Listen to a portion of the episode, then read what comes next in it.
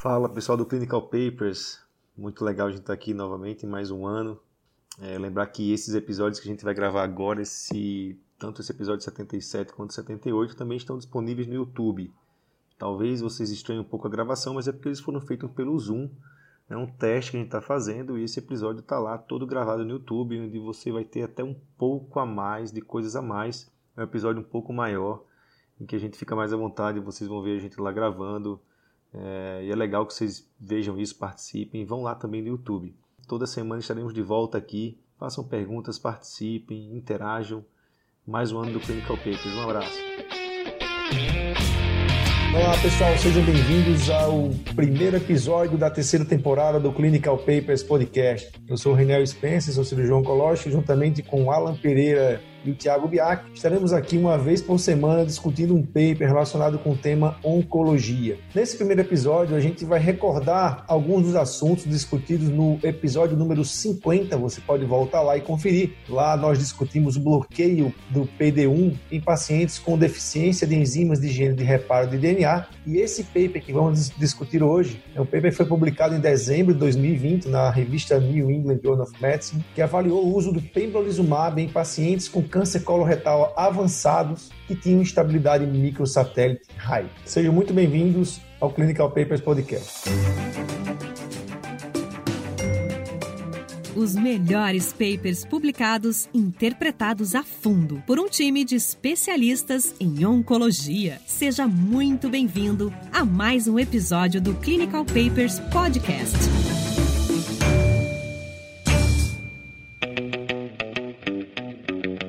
E aí, Alan Tiago, como é que foi o período de férias de vocês aqui do, do podcast, né? Eu acho que esse ano a gente tem uma notícias boas aí que vão acontecer. A gente vai entrar realmente na área de mastologia e também algo bem diferente. O ano passado a gente já fez algo assim relacionado à inovação e tecnologia. Então a gente inclusive já gravou um episódio com os colegas falando sobre prontuário eletrônico. A gente vai lançar em breve e só para a gente ver quais são os conceitos disso, qual é toda a inteligência artificial que está por trás disso. E hoje a gente está aqui, né, Tiago, em 2021, voltando com nossos papers aqui de gastrointestinal. Mais uma vez com um tema muito quente, muito da moda, é, imunoterapia. A gente vai rever alguns conceitos que a gente discutiu no episódio 50. Acho que vale a pena aproveitar, inclusive, o Alan agora nessa discussão sobre estabilidade microsatélite, como atuam essas drogas, qual o racional, até um pouco dessa história, porque esse assunto é um assunto, como eu falei, muito importante, que está na moda, né? Esse assunto ele está na moda, ele a gente nessa história, né? Isso começa com melanoma, isso já está bem adiantado em outros tumores como câncer de pulmão, por exemplo, e em tumores gastrointestinais a gente não tinha muito bem é, um marcador, digamos assim, de resposta à imunoterapia, uh, e aparentemente parece que a presença dessa instabilidade microsatélite é disparado o melhor marcador que a gente tem hoje para isso. Sumariamente explicando isso para o nosso ouvinte, se a gente tem um tumor uh, com o que a gente chama de instabilidade de microsatélite, que na verdade é algo que a gente identifica por imunistoquímica, uh, através da ausência de uma das quatro enzimas que fazem o reparo do DNA, que são elas MSH2, MSH6, PMS2 e MLH1, se o tumor falta uma dessas proteínas, ele acaba acumulando mutações, digamos assim. No momento que você acumula mutações do DNA, você começa a produzir RNA alterado, que vai produzir, consequentemente, proteínas alteradas. No momento que você produz proteínas alteradas, isso na superfície celular, isso é facilmente identificado pelo sistema imune. E essas células, uh, esse tumor, ele se torna um tumor mais quente, digamos assim. E é o que a gente vê na prática. Então, esses tumores com estabilidade microsatélite, eles são extremamente mais sensíveis à imunoterapia do que uh, os tumores sem essa alteração. O problema é que hoje em dia, hoje a gente vai comentar aí sobre câncer de cólon uh, e doença metastática do cólon. Essa alteração em termos gerais em câncer de cólon está presente aí mais ou menos uns 15% dos casos, mas ela é bem mais prevalente em estágios mais iniciais, até porque em estágios iniciais esses tumores eles têm melhor prognóstico e aí eles acabam desenvolvendo menos doença metastática. Essa instabilidade microsatélite a gente vai ver em 4 a 5% dos pacientes com câncer de cólon metastático. Então, esse estudo que a gente vai avaliar hoje aqui, o Keynote 177, é o estudo pivotal aí, fase 3, que comparou já em primeira linha, porque a gente já tinha o dado que em segunda linha, aparentemente, imunoterapia era melhor que qualquer esquema uh, de resgate, digamos assim, em termos de quimioterapia.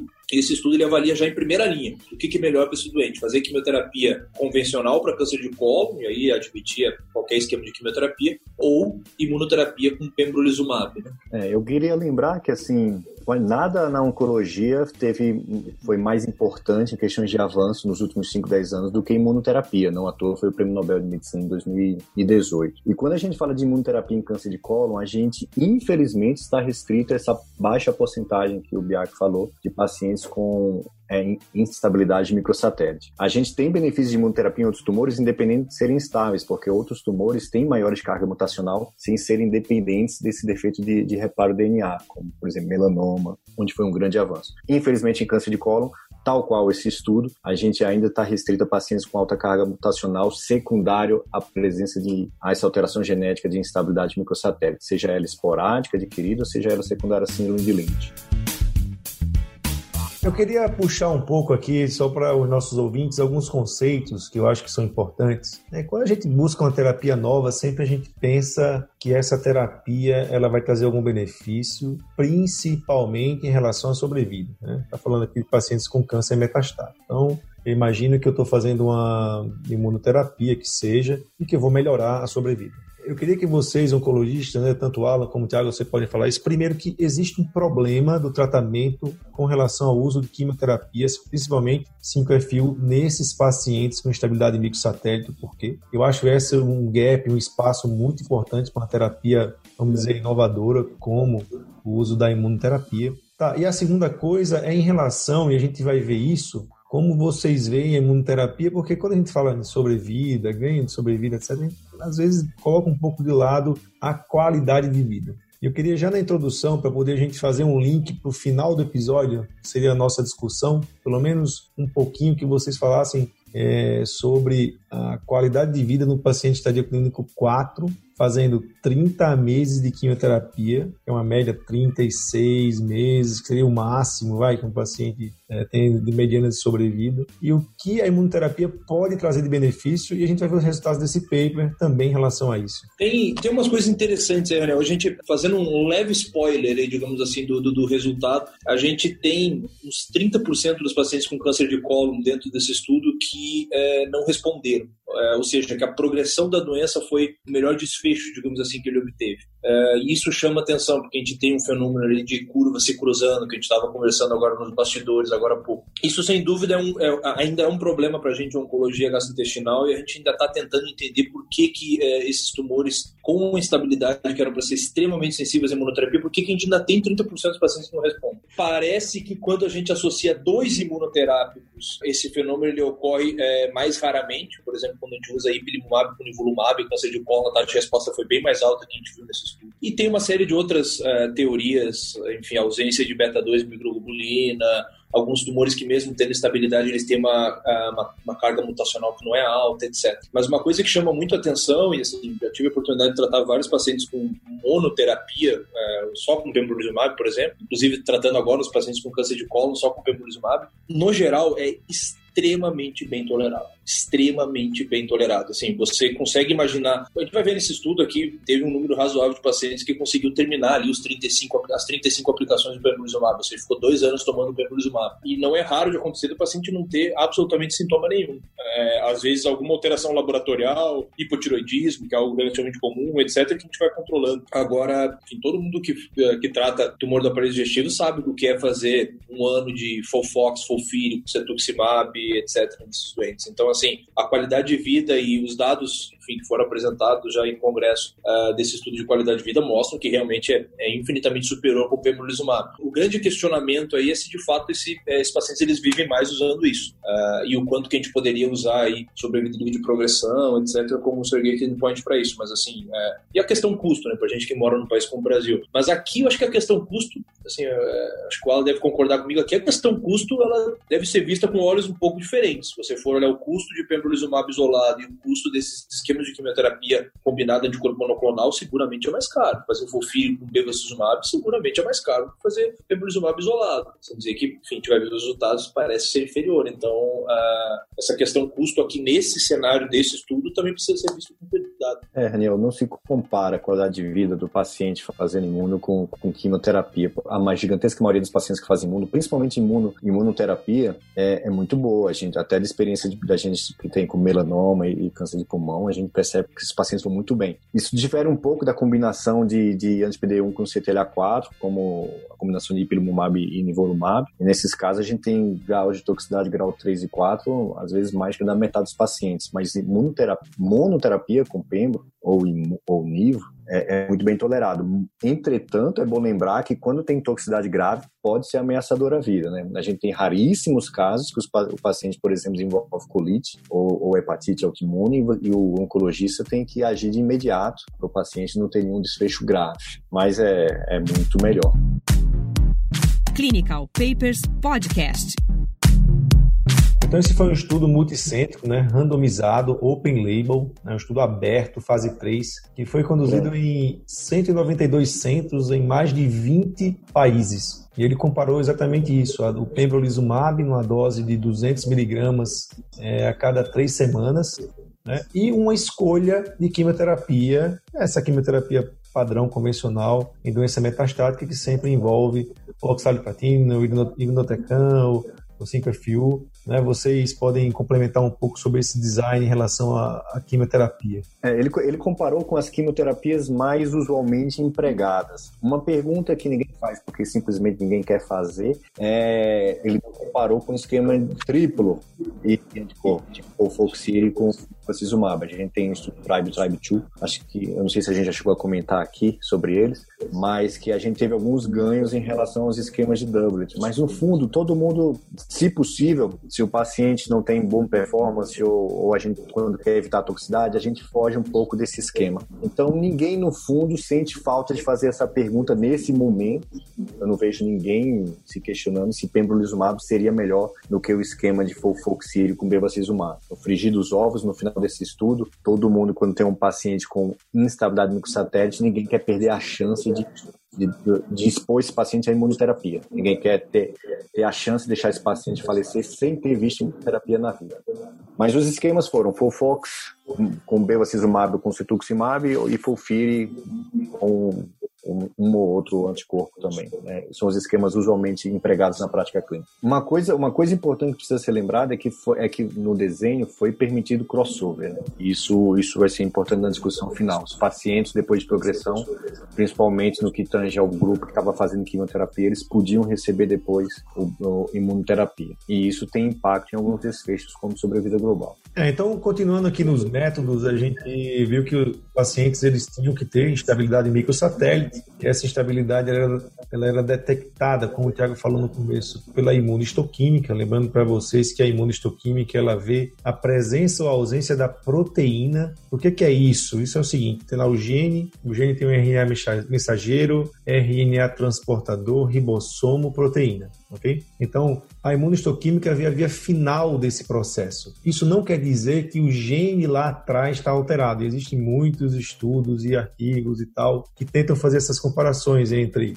a imunistoquímica e o gene. O que é, que é mais importante para alguma terapia, por exemplo? Porque existem fenômenos no meio entre o gene e lá a expressão da proteína. Muitas vezes a gente chama isso de fenômenos epigenéticos, por exemplo, fenômenos de metilação que silenciam né, esse gene. Então, apesar do gene estar normal, existe um fenômeno epigenético que faz com que essa via não não funcione, ele não, esper, não expresse a proteína. Isso, por exemplo, é muito mais comum nos tumores é, esporádicos. Será que há uma diferença né, entre essa expressão proteica? Será que, por exemplo, a ação do pembrolizumab nesses pacientes é diferente do que a ação dos pacientes que têm realmente uma mutação? Então, isso é uma pergunta que fica e é uma questão até de curiosidade, mas só para vocês entenderem que esse primeiro, era o primeiro método para avaliar, que é o método mais fácil, simples e barato, e depois eles iam classificar essa instabilidade no status que chama high, né, que depende muito é, da, da, presença por RT-PCR de um valor que eles estabeleceram como high. é, os pacientes eles eram é, avaliados pelo RECIST né, a cada nove semanas para ver é, se a doença é, estável, se havia, se havia, progressão de doença, né, ou se havia uma regressão e até né, que a doença desaparecesse pelos, pelas é, avaliações de imagem pelo RECIST. E aí ele é um estudo que tem dois endpoints primários, né, que seria tempo é, sobrevida livre de progressão, né, que é do tempo da randomização até a progressão da doença, que é acessado por aquele RECIST que eu lhe falei, existia uma central única cega que ia lá e avaliava todos os casos, né? Então não era em cada centro e também sobrevida global. Por que isso, pessoal? Primeiro, uma pergunta: você pode considerar isso co-primário ou são dois endpoints primários? O que, é que você acha que aconteceu aqui? Por que não só sobrevida global ou sobrevida de doença? Não entendi muito. É, isso é, isso é, é uma questão interessante. É, esses endpoints eles poderiam ser co-primários a importância disso é que se você tem endpoints coprimários, você só pode chamar esse estudo de positivo se ambos os endpoints são positivos. Ou você pode ter dois endpoints é, primários independentes, que é o caso desse estudo, sobrevida livre de progressão, sobrevida global. No primeiro momento, eles fizeram uma forma mais. Eles escolheram o alfa, na verdade, ao invés do alfa tradicional de 5%, eles dividiram pela metade. Por quê? Eles vão pegar, vão fazer uma. uma é um alfa unicaudado, então eles só querem avaliar se o pembrolizumab é superior a 15 e não o contrário. Então, se é unicaudado, a gente pega os 5% e divide pela metade. Então, o alfa do estudo é 2,5. E como são dois endpoints endpoints primários uh, independentes, esse 2,5 vai virar 1,25 para cada um deles. Tá? Então, até aí, ainda acho o negócio fair, digamos assim. Esse estudo ele tem duas análises interinas, uh, eles até citam, enfim, com tantos uh, desfechos, em dois momentos são feitas uh, análises interinas, só que por ser unicaudado, essas análises interinas, eles usam aquele método de O'Brien Fleming, ou seja, é gastando um pouco do teu P, que eles vão, é, eles vão fazendo essas análises interinas. Por ser uma análise é, essas análises interinas elas só serviriam para fechar o estudo caso o pembrolizumab já fosse superior. Não, eu fiz só isso aqui, recrutei só isso aqui de doente, pembrolizumab é superior mesmo, já podemos fechar o estudo. Para isso que serviu a análise interina desse estudo. Porque não dá, eu, eu não tinha, enfim, poder estatístico para dizer o contrário. Pembrolizumab poderia ser muito pior que quimioterapia e nesse caso o estudo seguiria, não seria fechado na análise interina. Essa é uma pegadinha do malandro aí dessa parte estatística do estudo. Não, só para só complementar, assim, você perguntou sobre os desfechos primários, eu fui ler o protocolo e o protocolo foi alterado ao longo do estudo, que tem sido uma constante nos artigos que a gente discute aqui. O protocolo inicial tinha apenas um desfecho primário, ia ser sobrevida livre de progressão apenas. Não foi justificado por quê, mas foi incluído sobrevida global como um outro desfecho primário e com isso foi também aumentado o N do estudo para conseguir provar, ter poder estatístico para poder mostrar o ganho de sobrevida global. E aí se fosse dois desfechos co-primários, você não tem o, fenômeno de gasto de alfa, você pode testar os você podia testar os dois com o mesmo valor de P de 2,025. Como são dois desfechos primários, você vai testar em é, paralelo, você vai ter que gastar, vai ter que dividir esse valor de P entre os dois, como o Thiago bem falou. E ainda tinha uma outra questão que é o seguinte, eles também avaliaram que se nenhum desses dois desfechos, isso é, é, é nuance estatística, só tem no protocolo, não tem no estudo, se os dois desfechos primários fossem negativos, eles podiam pegar todo esse valor de P e usar no, no, no desfecho secundário para ver taxa de resposta. O que para a gente aqui tem pouca importância, porque a gente está querendo discutir mais questão de eficácia, se a gente consegue controlar bem a doença ou não, melhor do que quimioterapia na primeira linha. Tem um, tem, não, tem um fenômeno que é interessante, que a gente vai ver depois dos resultados, que é a questão que a gente estava comentando também aqui, que é a questão das curvas se cruzarem, né? E aí para o nosso, nosso ouvinte que é, enfim, sabe que a gente nos ouve porque gosta dessa nossa discussão estatística, essas, essas curvas uh, de, de, desfechos do tipo time to event, como sobrevida de progressão, sobrevida global, por exemplo, ela, elas, essas curvas elas são estimadas para o Kaplan-Meier e o que é feito é uma, uh, o método estatístico que é usado para comparar isso, que é o log rank, ele é válido se essas curvas são paralelas, ou seja, se essas curvas não se cruzam. Não, o problema é que esse cruzamento de curva a gente tem visto muito, muito comumente nesses estudos que envolvem é, imunoterapia isolada. E aconteceu nesse, nesse estudo também. Mesmo sendo um estudo para tumores instáveis, o, o, caimento da curva ele é maior no começo no grupo imunoterapia, cai ali até a casa dos 70, 60 e poucos por cento, e depois essa curva ela fica quase paralela ao eixo X. É, o que faz a gente pensar que o paciente que não progride ali nos primeiros seis meses é partir para o abraço tem uma grande chance dele ficar sem progressão por, uh, por quatro anos que é onde termina o, o, gráfico praticamente do estudo. Mas essas curvas se cruzam. Então, assim, e, e, eles, eles descrevem essa, esse fenômeno no método do estudo, eles falaram, falam, inclusive, que se isso ocorrer, eles fariam uma segunda análise, isso é a primeira vez que eu vejo, uma segunda análise utilizando, na verdade, um método que leva em consideração a área sobre a curva. Eles até fazem, falam depois dessa segunda, dessa segunda análise nos resultados, só que não é feita nenhuma comparação formal do ponto de vista estatístico nessa segunda análise. Mas as curvas se cruzaram aqui. Então, para o nosso ouvinte que, que gosta de estatística, curvas que se cruzam não podem ser comparadas através do método de log rank.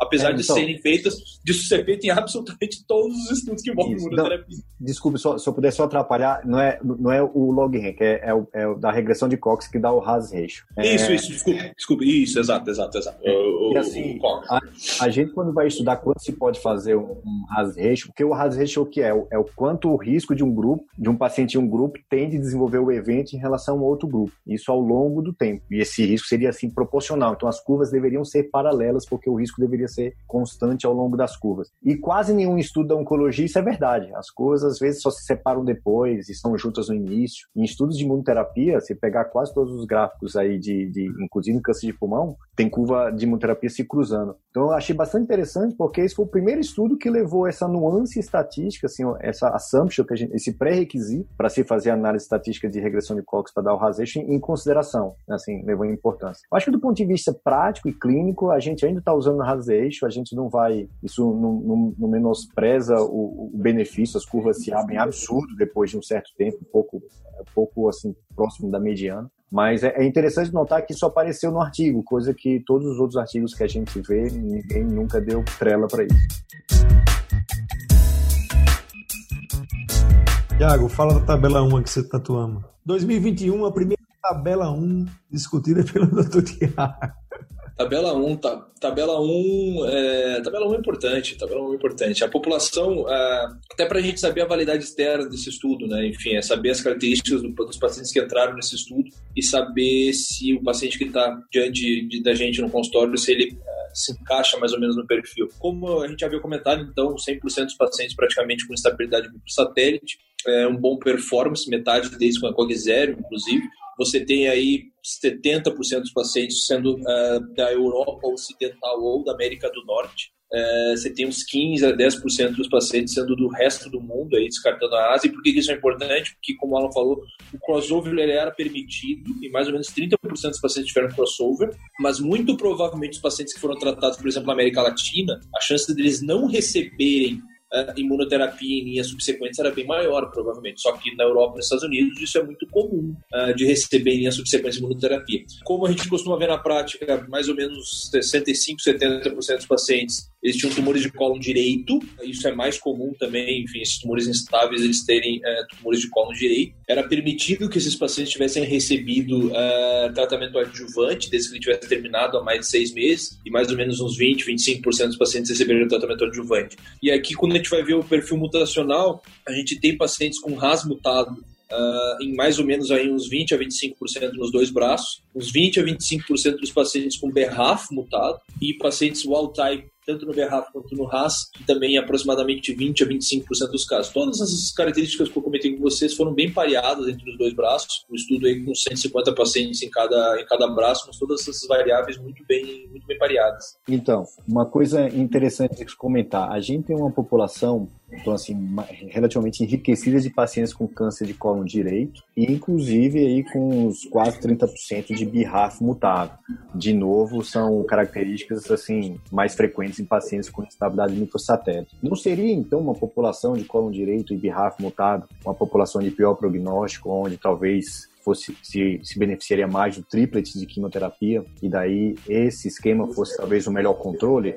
A resposta é não, exatamente. Porque uma coisa que a gente sempre lembra, assim, uma coisa que o, o colega com que eu trabalho, o, o Gustavo, o. Gustavo Fernandes, ele sempre lembra, eu acho muito interessante né, é, lembrar isso aqui também, é que o paciente, o, o tumor que é BRAF mutado, mas na presença de instabilidade microsatélite, ele não tem o mesmo mau prognóstico do paciente BRAF mutado sem instabilidade. Então, a gente tem aqui o paciente estável, né, e com mutação em BRAF, o paciente estável sem mutação, e o paciente com instabilidade microsatélite BRAF mutado. Esse não é esse BRAF mutado não confere o mesmo prognóstico tão ruim quanto no cólon estável e BRAF mutado. Lembrando que eu estou destacando a questão do BRAF porque a gente sabe que a mutação BRAF V600Z, né, ela traz, ela é, ela é, a mutação BRAF mais comum e traz um, uma importância prognóstica, de mau prognóstico, assim, piora o prognóstico do paciente de forma importante. Mas não é verdade quando a gente tem estabilidade no satélite junto. Então eu não acho que o braço controle não ter sido triplet de quimio um defeito do estudo. E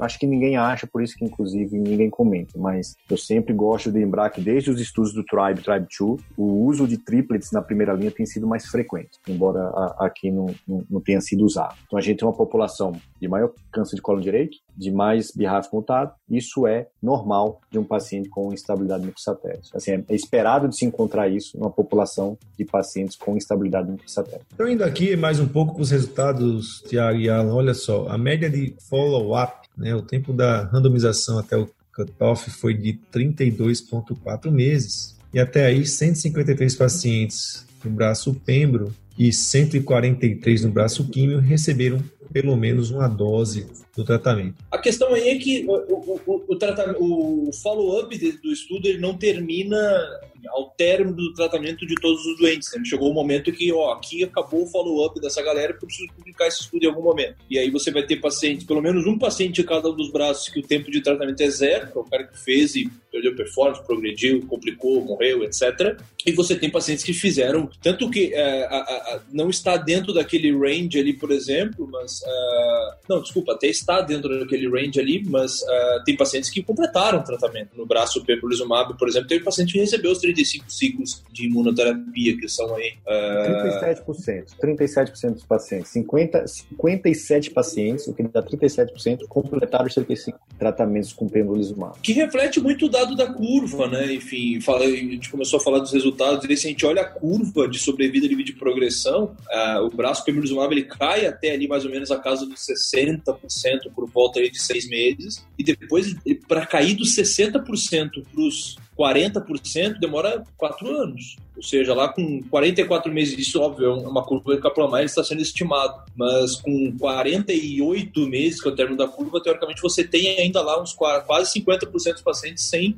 progressão de doença, coisa que a gente dificilmente vê com, com, com quimioterapia convencional, tanto que não viu, né? Você tem ali uns 10% só no braço de quimioterapia. Lembrando aí que eram censurados, por exemplo, se você consegue, independente do tratamento, você consegue levar o paciente para ressecção da doença metastática, aquele paciente ele passa a ser censurado no momento que é realizada a ressecção da doença metastática. Daniel, a, a, importância disso é, quando a gente chegar nesse, nesse segmento aí, além, além de cinco anos, você tem um paciente que recebe um tratamento de primeira linha e não progride em cinco anos, a pergunta que você começa a fazer é, eu curei esse caso de câncer metastático com imunoterapia? São as perguntas que a imunoterapia tem trazido pra gente, a gente já traz isso em alguns casos de melanoma, por exemplo. Se você consegue curar doença metastática com tratamento sistêmico sem cirurgia o que seria uma mudança de paradigma. Quando você vê esse platô na curva aí com, de progression free survival e, e no, longo, no longo prazo, você começa a dizer, será que esse paciente vai um dia progredir de novo?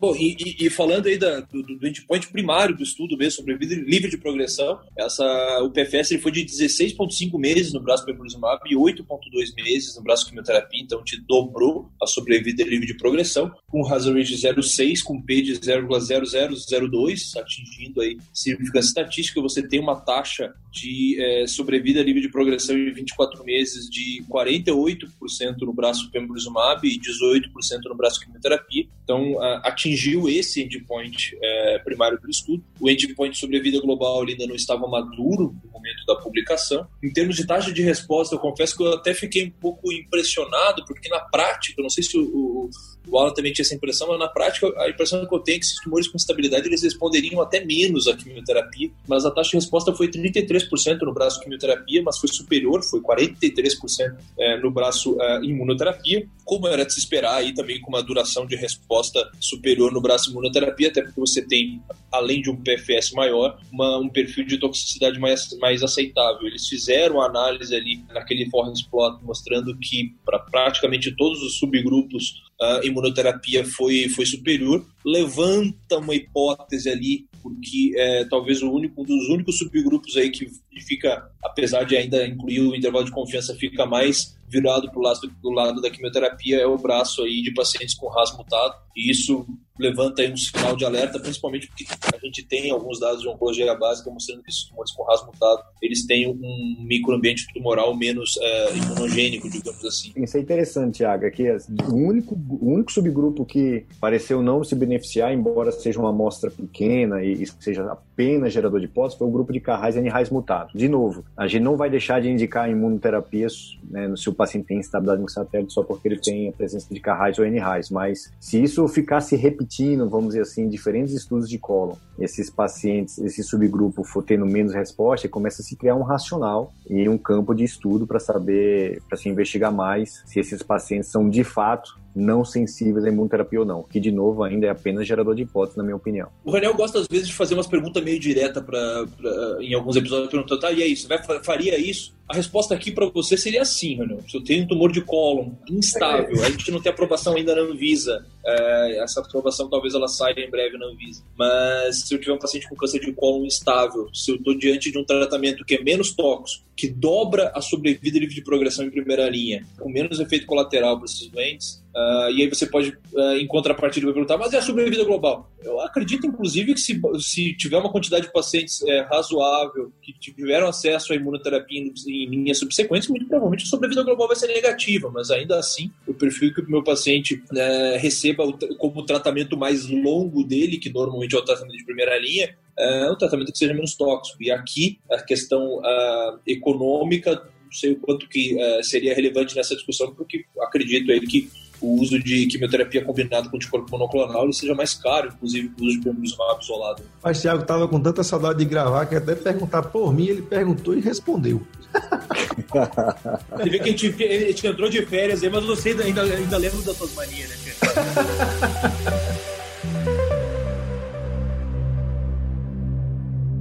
Pessoal, acho que é isso. Acho que a gente conseguiu fechar esse paper trazendo alguns conceitos também né, para a prática. Realmente a imunoterapia tem encontrado o seu nicho. E eu acho que uma coisa muito importante, por mais que vocês pensem, que a gente pense sempre em aumentar a sobrevida, mas aumenta com qualidade. Né? Aumenta realmente, é impressionante os pacientes que recebem imuno versus pacientes que recebem químio, como é que, como é, que é isso. Eu vou me despedindo por aqui e até o próximo episódio.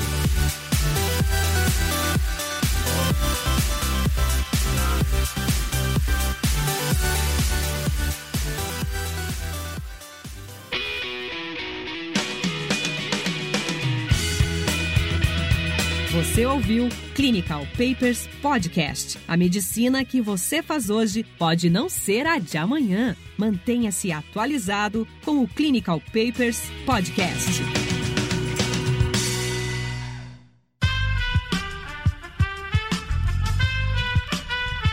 Esse podcast foi editado por Aerolitos Edição Inteligente.